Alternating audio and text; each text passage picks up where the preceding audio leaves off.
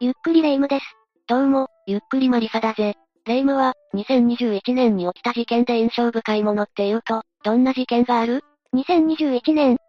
そうね2021年の12月に発生した、北新地ビル放火殺人事件は忘れられないわ。死後に書類送検された被疑者の男が、事件の参考にしていたとされる、京都アニメーション放火殺人事件と同じく、犠牲になった人たちの無念を思うとね。確かにそうだな。ところで同じ2021年6月には、東京の立川市で当時19歳の男が、無差別と見られる殺傷事件を起こしたのを覚えているか？そういえばそんな事件起きてたわね。確か犯人は一旦現場から逃走してたんじゃなかったっけ？そうなんだぜ。刺された男性が通報したことで事件が発覚したんだが、犯人の男は翌日午前中に逮捕されるまで逃走していて、動機に謎が残る事件だったんだ。え、そうだったの？どんな事件だったのか改めて知りたいわ。よし、今回は、立川ホテル男女殺傷事件について紹介するぜ。それじゃ、ゆっくりしていってね。事件が明るみに出たのは、2021年6月1日の午後3時45分頃に、JR の立川駅からほど近い繁華街近くのホテルから、刺された、助けて、死にたくない、という119番通報が救急に入ったことがきっかけなんだ。刺された？午後3時45分って、チェックインしてすぐということ？ああ。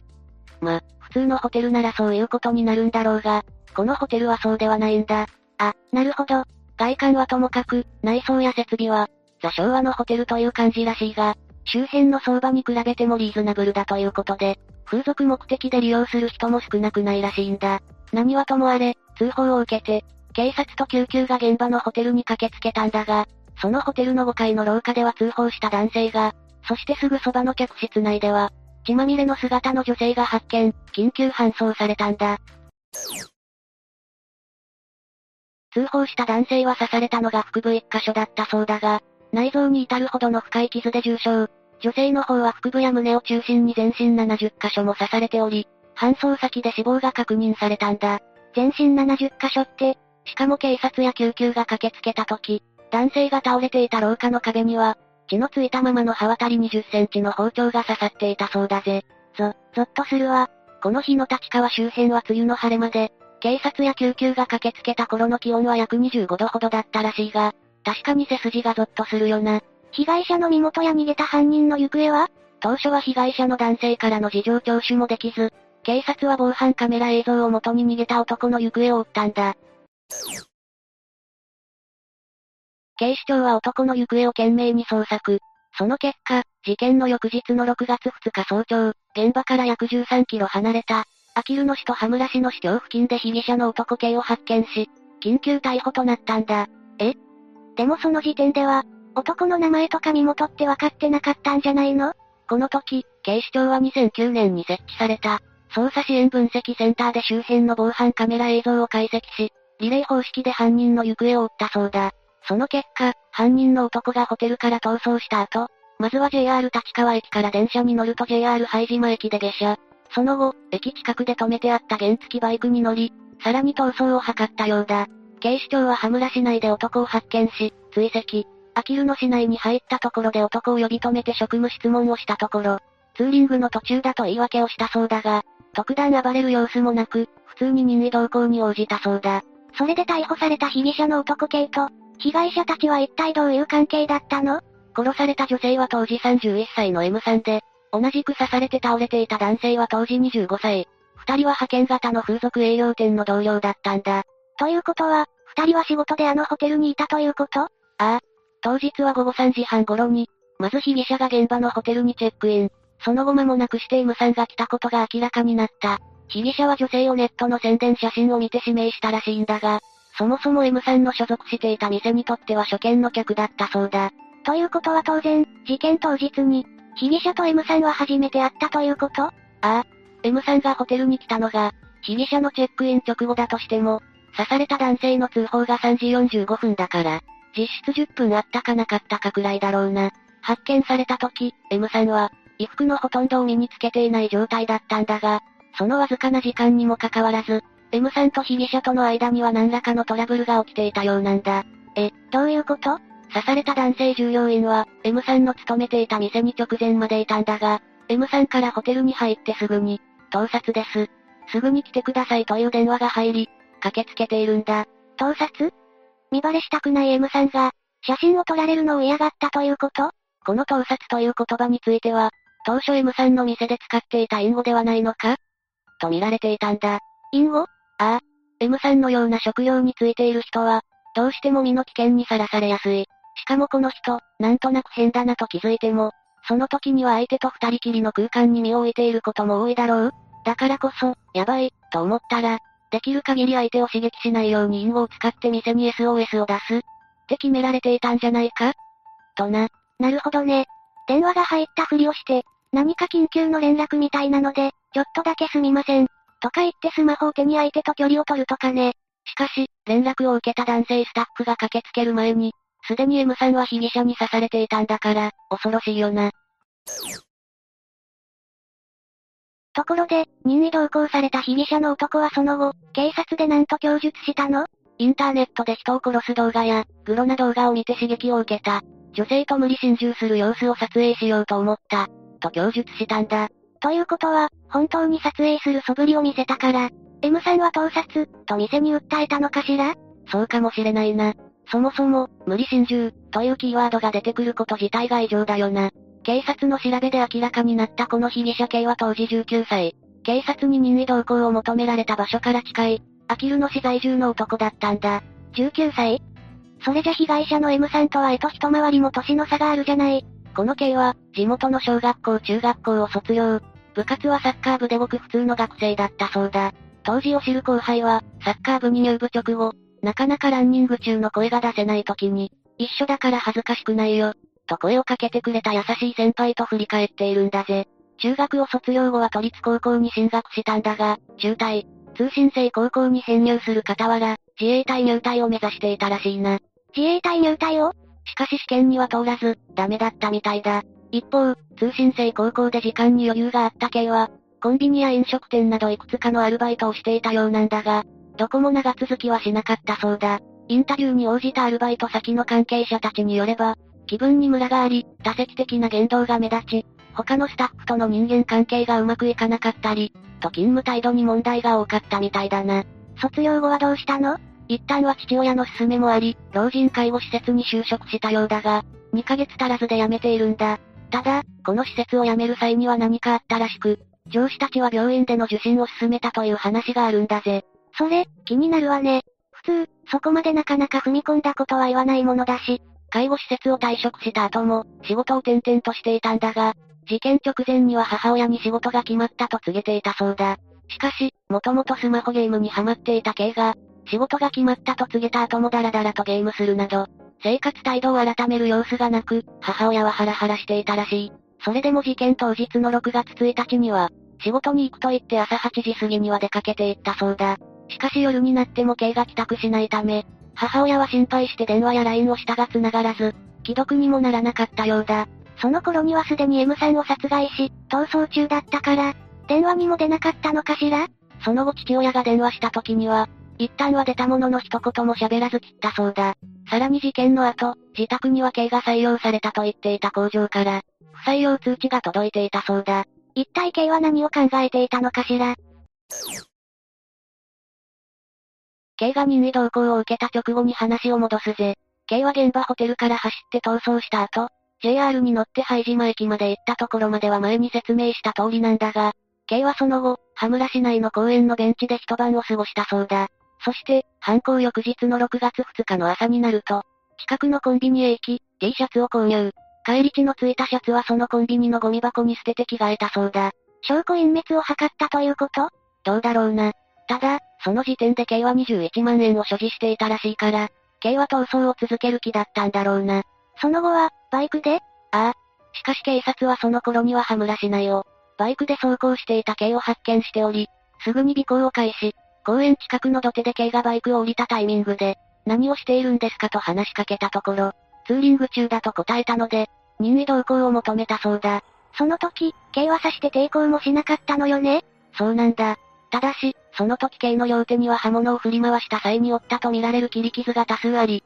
右手の傷はトイレットペーパーをぐるぐる巻きにし、左手の傷にはガーゼがついたタイプの絆創膏が貼られていたそうだぜ。それで警察での取り調べではどんなことを供述し、何が判明したの？まず、K が所持していた携帯型プレイヤーには、被害者の M さんと K が客室で話す様子を、記録した動画データが保存されていたんだが、その中で M さんは、その動画が撮影されていることに気づき、ダメですといった趣旨の発言をしており、それに対して K はわかりましたなどと答えていたそうだ。それじゃ盗撮は本当だったということね。その可能性が大だな。それでおそらく M さんが店に盗撮ですと連絡を入れた直後に、K は M さんに襲いかかったんだろう。M さんは全身70箇所を刺されていたんだが、致命傷となった胸の傷は深さ約18センチに達し、心臓を貫通するほどだったんだ。よくもそんな残忍なことを。M さんを殺害したことに関して聞かれた K は、ネットで人を殺す動画を見て刺激を受けた。女性と無理心中をして、その様子を動画で撮影しようと思ったが、断られて喧嘩になったと供述したんだ。そんなの当たり前でしょ。どこの世界に、会って5分や10分の男に、無理心中しましょって言われて、そうしましょって答える人がいるのよ。それにな、現金21万も用意してたわけだし、凶器となった包丁も犯行の約1年も前にネットで購入していたらしいんだ。1年も前に？逃走に使ったバイクも同様に事前に準備していたらしいし、果たして無理心中という言葉のどこまでが真実なのか、わからないな。確かに警察に任意同行を求められた場所の近くの木には、ロープがかけられていたそうで、自死をしようとしていたのでは、と見る向きもあるそうだが、一方で供述の中で、風俗は社会悪だ、風俗の女性は少子高齢化を助長している、というようなことも述べており、風俗に関わる人に対する強い拒否感、排除しようという気持ちが伺えるんだぜ。K の思想心情がなんであれ、それが見ず知らずの M さんの命を奪い、男性を半死半生の目に合わせていいということにはならないわよ。全く同感だ。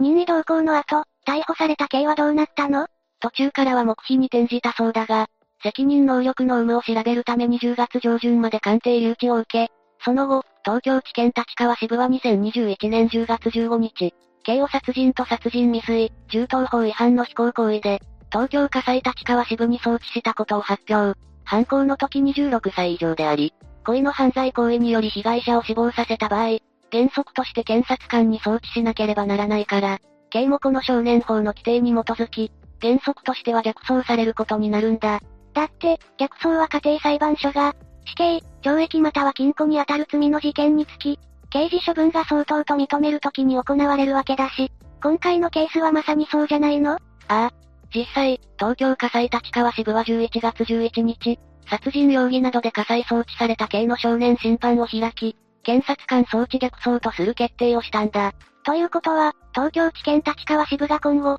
起訴するわけね？そうだ。東京火災立川支部の裁判長は逆走を決定した理由の中で、計画性と強固な殺意に基づく、極めて必要かつ残忍な犯行だと断罪。刑事処分が相当としたんだぜ。今後事件の全容解明のために、審理が尽くされることを期待したいぜ。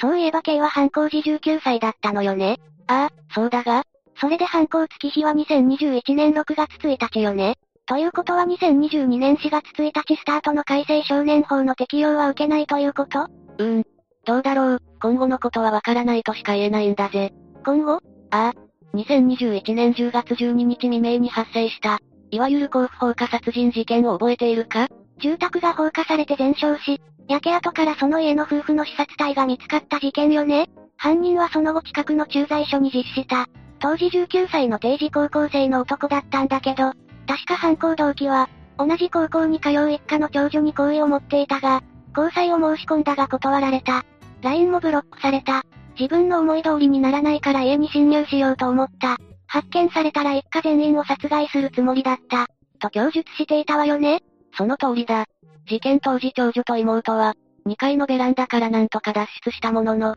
妹は犯人の男によって鈍器で頭を殴られ、怪我を負っていたんだ。しかも殺害された両親の傷は深く、臓器にまで達しているものもあったんだぜ。さらに襲撃計画は周到に用意されたもので、逃走経路の下見までしていたという話もあるようだな。刃物と油持って他人の家に侵入した時点で計画性があるって考えるのが普通でしょ？逮捕当初はこの犯人については実名はもちろん、写真も公表はされなかったんだが、そんな中で唯一週刊新潮は、2021年10月28日号で、犯人の実名と写真を掲載していたんだ。もちろん日弁連などは猛抗議していたみたいだが週刊新潮側は当時、記事内で2021年5月に成立し、2022年4月1日から施行される改正少年法では、18歳、19歳を特定少年と規定し、起訴された場合は実名報道も可能となる。甲府放火殺人事件の犯人がその第1号となった場合、犯行時には名前が伏せられたにもかかわらず、起訴時に大手新聞などで実名が報じられる可能性があるのだ、と言及しているんだ。確かに、2022年4月8日に甲府地検が犯人を起訴して実名を公表すると、それを受けて翌9日付の新聞各紙は、東京新聞や新聞赤旗を除いて、一斉に報道に踏み切ったわよね。テレビのニュースなどでも報じられたケースがあったしな。ということは、今回の立川ホテル男女殺傷事件の犯人の刑も、今後実名が公表されるかもしれないということね。その可能性は大いにあると言えるんじゃないかな。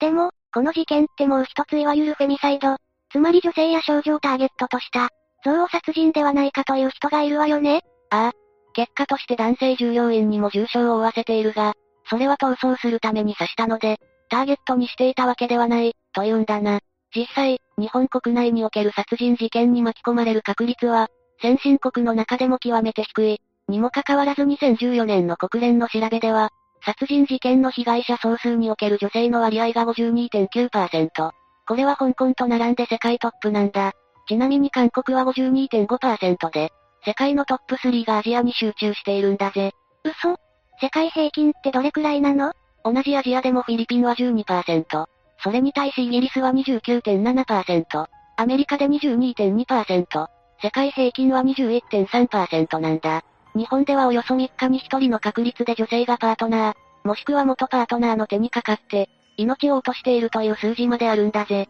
立川ホテル男女殺傷事件と同じくフェミサイドと呼ばれる事件に、2021年8月6日に発生した小田急線死傷事件を挙げる人もいる。それ以外でも通り魔事件などの時の被害者には、力の弱い女性がなりやすい。いずれにせよ、理不尽な死を遂げることになる被害者の無念は計り知れないぜ。その通りね。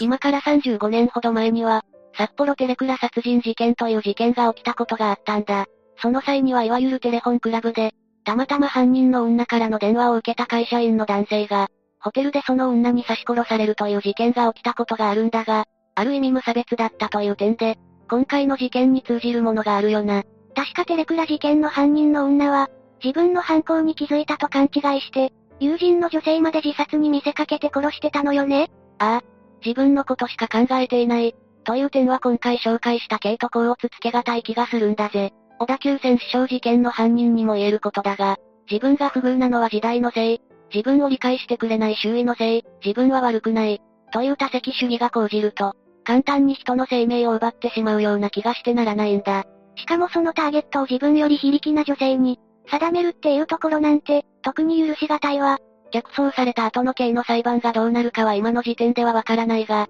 少年法云々という以前に、無残に命を落とすことになった被害者の M さんや、半死半傷の目にあって、トラウマや後遺症が心配される。男性従業員の犠牲に対して、きちんと法がその責任を問うものになってほしいと思うぜ。その上で、M さんや M さんの遺族の心が、少しでも癒される結果になってほしいわ。さて、というわけで今回は、立川ホテル男女殺傷事件について紹介したぜ。それでは、次回もゆっくりしていってね。